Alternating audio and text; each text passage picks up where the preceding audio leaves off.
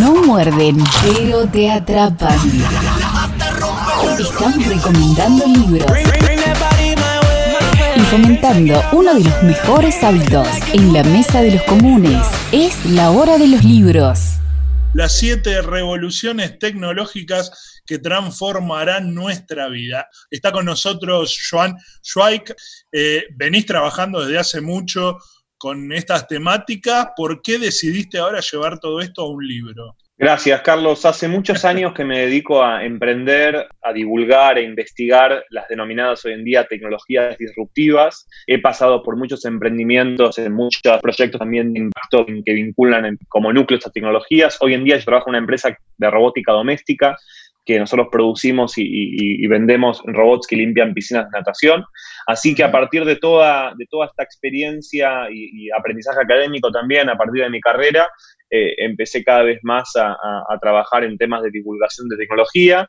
Eh, llevo dadas más de 320 conferencias en los últimos años acerca de tecnologías emergentes y, pasé por varias redacciones también, escribiendo un montón sobre y, investigando, trabajando mucho en, lo que es tecnología emergente. Entonces, hace dos años, hace casi tres años, decidí un poco pasarlo a formato de libro para, orientado más que nada para la gente que no tiene tanto contacto con las tecnologías emergentes, con este mundo, o para el que ya tiene contacto, pero quiere tener un enfoque o un punto de vista distinto eh, a la hora de aplicarlas en su emprendimiento, o para pensar un posible emprendimiento futuro, o, un poco transformar también una pyme, ¿por qué no? Me imagino difícil eh, volcar todas estas temáticas a un libro porque son temas que se van actualizando casi día a día y digo, un, nunca terminar de escribir ese libro casi, ¿no? Deberías ir actualizando todo el tiempo. La verdad es que, eh, Carlos, es exactamente como mencionas, la tecnología evoluciona cada día más, mismo en el contexto que estamos atravesando hoy en día y en estos en estos meses y este año tan particular que nos toca atravesar a todos, muchas de las cosas que, también que, un poco, que un poco expongo en el libro tomaron un empuje y una, una aceleración mucho más rápida, porque claramente la tecnología, imaginarse esta pandemia sin tecnología sería, sería algo medio medio distópico, ¿no? Como una pesadilla en algún punto, eh, porque la tecnología, la herramienta nos permite como seguir siendo productivos y seguir que el sector productivo siga rodando, eh, entonces, como mencionas, eh, eh, yo trato de un poco de, no tomar tecnologías que sean quizás tan, tan de moda o tan de una ocasión particular, trato de un poco exponer cuáles son las bases fundamentales tecnológicas eh, de acá mirando al corto plazo, porque yo me dedico a todas tecnologías que son de corto alcance, de corto impacto y de corto, y de, corto alcance. Eh, y, un poco en todo, todo lo que escribo en el libro son tecnologías que no son ciencia ficción, que son palpables. ¿Y por qué siete? Porque son siete tecnologías que tuve vinculado yo en los últimos años, eh, desde diferentes ámbitos. Entonces cuento un poco también mi experiencia personal y trato también de hacer de que sea un libro muy argentino, porque realmente muchas veces no nos damos cuenta que Argentina somos un, enorme exportador de talento vinculado a tecnología, entonces trato también de un poco hacer, de hacer el libro que sea bien, bien argentino y un poco hablar de los casos eh, más emblemáticos de, de industria nacional. Obviamente, obviamente. 7R se refiere, vamos a, contarle a los oyentes, a siete cuestiones tecnológicas que son Bitcoin, Big Data, robótica, impresiones 3D, Internet de las Cosas, realidad virtual y ciudades inteligentes, que ciudades inteligentes en sí es como un paraguas de varias cuestiones, ¿no? Porque pienso en, coches eléctricos y, y demás cuestiones vinculadas a la movilidad urbana. Quiero preguntarte, Joan, ¿por qué elegiste estos siete? Noto, por ejemplo, la ausencia de eh, inteligencia artificial, se me ocurre, ¿no? ¿Por qué estos siete? Son esos siete paraguas, como bien mencionás, son siete tecnologías que yo estuve involucrado directamente en los últimos años y que estuve trabajando, que estuve emprendiendo, que estuve trabajando en regulaciones gubernamentales, que estuve trabajando, bueno, más que nada en los últimos años estuve vinculado a esas siete grandes paraguas. Y, y alguno como un poco también engloban, el, último capítulo del libro es, el de humanos versus máquinas en algún punto, y ahí un poco engloba tecnologías de, aprendizaje de las máquinas, inteligencia mm. artificial, Eh, quizás la tecnología que más, que más palpo en el día a día es la robótica desde una perspectiva comercial, porque yo no soy ingeniero, no soy técnico, entonces, pero una perspectiva comercial también. Mismo en, en el contexto que estamos atravesando también, la robótica empieza a tener un protagonismo muy importante a la hora de combatir también esta pandemia que estamos atravesando, tanto a nivel higiénico como a nivel soluciones en, de servicio en casas, en hogares, para hacer tareas que quizás son, son repetitivas, son reiterativas o, tareas más peligrosas para el ser humano. Entonces trato un poco de, desde mi experiencia eh, laboral y, aprendizaje académico. Eh, en 2016 tuve la oportunidad de poder también, de poder formarme en, una universidad que se dedica a, un poco acelerar, a, preparar a la humanidad para todos los cambios tecnológicos que estamos viviendo, que se llama Singularity University. Entonces, un poco también trato de contar un poco desde mi formación académica y de tantos años de, estudiar, un poco volcarlo al formato del libro. Pero como mencionás, para mí es como siempre hay más por escribir, es como es un claro. que nunca termina. Exacto. Pato. Joan, este, para la gran mayoría de, la gente, de la población, estamos hablando de cosas que no puede materializar, ¿no? Que, no puede pensar. ¿En qué estado están esas tecnologías en la aplicación diaria? A ver, te doy, te doy ejemplos claros que me parece que son interesantes también del mercado argentino.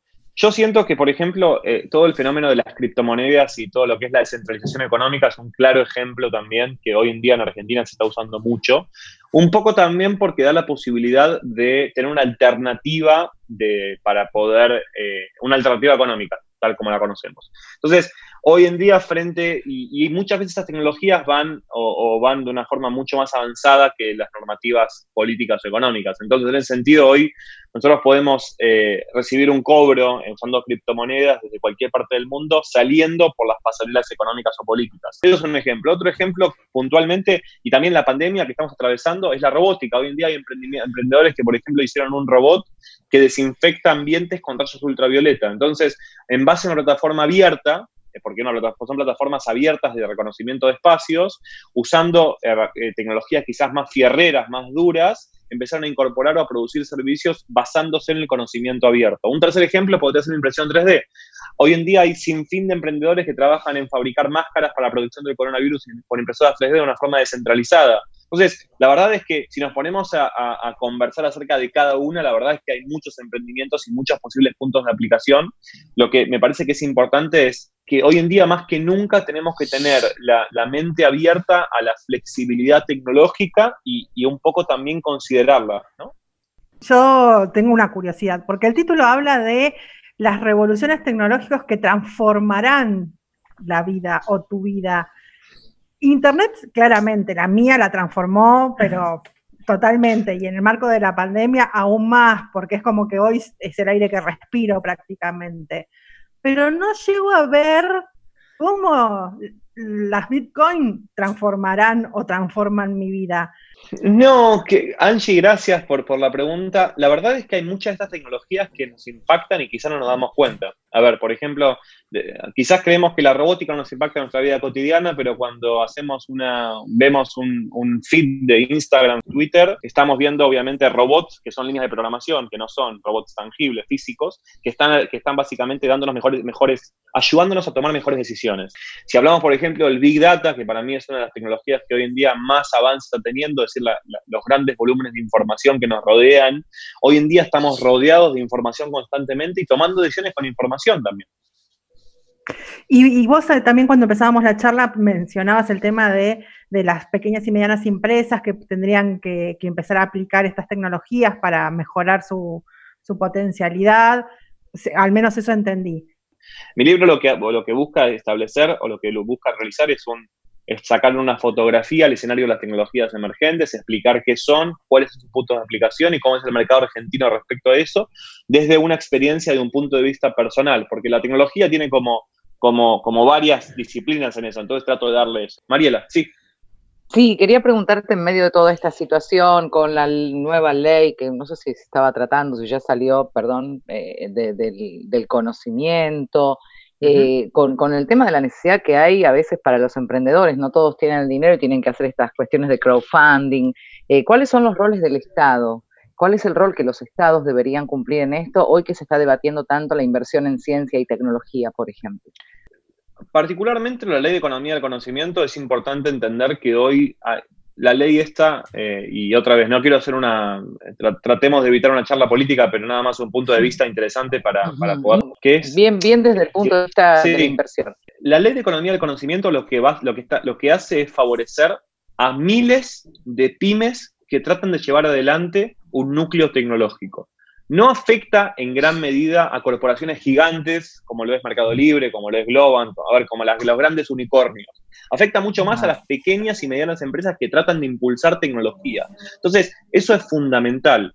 Y, me parece que lo que es más necesario del que el Estado pueda otorgar en, en ámbito tecnológico es ofrecer estabilidad fiscal estabilidad fiscal y también un panorama en un país donde las reglas se mueven tan rápido, ofrecer un panorama un poco más claro, porque ya la tecnología se mueve muy rápido, como hablábamos al principio con Carlos. Entonces, si la tecnología se mueve muy rápido, el nivel de inversión se mueve muy rápido y no tengo estabilidad y no tengo ningún nivel de, seguridad a nivel impositiva de la creación de nuevos impuestos, no tengo un nivel de estabilidad que me asegure el Estado, se me resulta muy difícil poder progresar.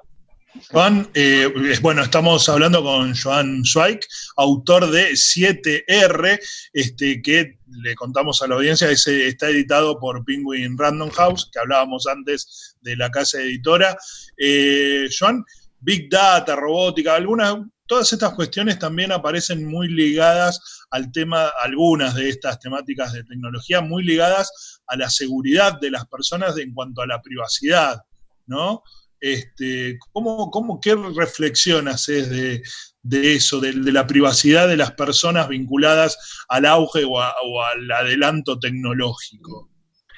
Yo creo que, a partir de, que tenemos nuestra vida mayor, mayor digitalizada o mayor dependiente de dispositivos virtuales, tenemos que ser cada vez más conscientes de la seguridad informática. Primero, antes de la privacidad, la seguridad informática, porque muchas veces somos, nos preocupa más que, nos puedan, eh, que podamos, nos puedan robar el dispositivo, el dispositivo tangible, pero nos olvidamos de lo que está acá adentro. Entonces, que quizás lo que está acá adentro vale muchísimo más que el dispositivo físico. Entonces, a medida que tenemos cada vez mayor, mayor, eh, mayor en algún punto actividad digital, tenemos que ser más conscientes de la seguridad informática. Y en segundo lugar, la privacidad, Carlos, como comentás, hoy en día es un debate muy grande, y más en la pandemia que estamos atravesando. Es decir, damos, ¿qué, queremos? Queremos que prevalezca, queremos apostar a la salud y a cambio damos la privacidad, porque si damos esa privacidad, después va a ser muy difícil poder devolverla, que nos devuelvan ese nivel de privacidad.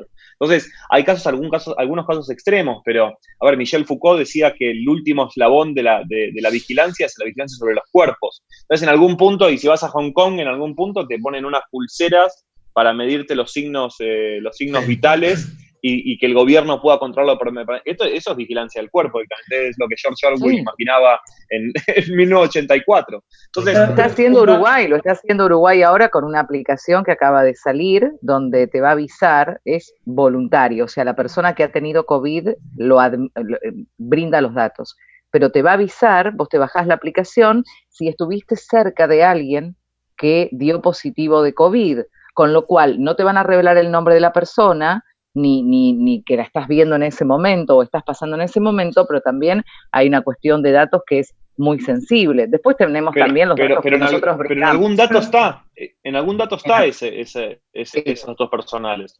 Y el problema hoy en día es que quizás nos olvidamos o nos, detenemos en regulaciones gubernamentales, pero nos olvidamos que las grandes corporaciones que, que reinan Internet, que son cuatro o cinco, tienen todo, a ver, saben más que nosotros, saben más que lo que sabemos nosotros nosotros mismos. En todos lados del mundo la tecnología avanza, pero muy por detrás están los cambios sociales y económico-políticos. y hay una brecha muy grande ahí en el medio que tenemos que empezar a resolver. Juan, antes de saludarte, agradecerte por este contacto con la Mesa de los Comunes, la pregunta que me queda ahí dando vueltas es, ¿qué grado de implementación tienen todas estas tecnologías en Argentina? En Yo creo que, que lo que nos da la tecnología y lo que nos da este mundo tan hiperconectado es mayor equidad. Hoy el nivel de, accesibilidad que tenemos es muy grande.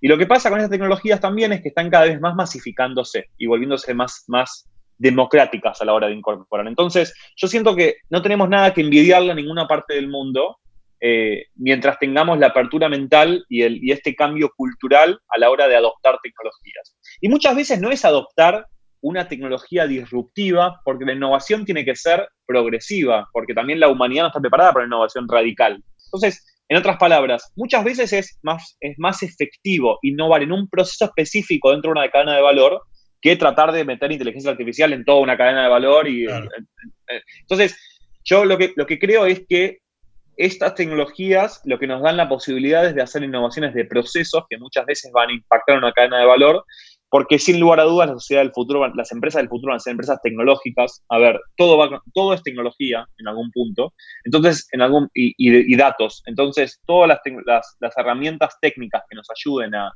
seguir agregando valor en el futuro, nos van a seguir beneficiando. Entonces, eso creo que es la síntesis de lo que yo diría. Y, este, y este, este panorama que estamos viviendo nos está permitiendo en algún punto una adopción hasta de alguna forma forzosa de, que está, de, la tecnología. Entonces, a ver, eh, para las pymes, sin que tengamos una empresa como Mercado Pago o Mercado Libre que les permita seguirse en el sector productivo, era algo como medio impensado. Entonces, hoy en día lo que yo creo es que las, las reglas son cada vez más son más democráticas en algún punto y la tecnología tiende a ser más equitativa. Eh, al menos un nivel de accesibilidad. Después te quedan cada uno de nosotros si, si aprovechamos el tiempo y, cómo, y, cómo, y qué bienestar social y económico podemos producir con eso. Perfecto. Joan Zweig, en el rincón de libros de la Mesa de los Comunes, ya sabes si te picó el bichito, si querés saber más sobre estas siete eh, tecnologías que van a cambiar el mundo y tu vida, lo encontrás en 7R, el primer libro de Joan. Muchísimas gracias por este contacto. Gracias, Carlos, Pato, eh, Mariela, Angie. Eh, gracias por la invitación, un placer y lo que quieran hablar o, dialogar o reflexionar conmigo acerca de este mundo, cuenten, cuenten siempre conmigo. Les mando un abrazo virtual muy grande.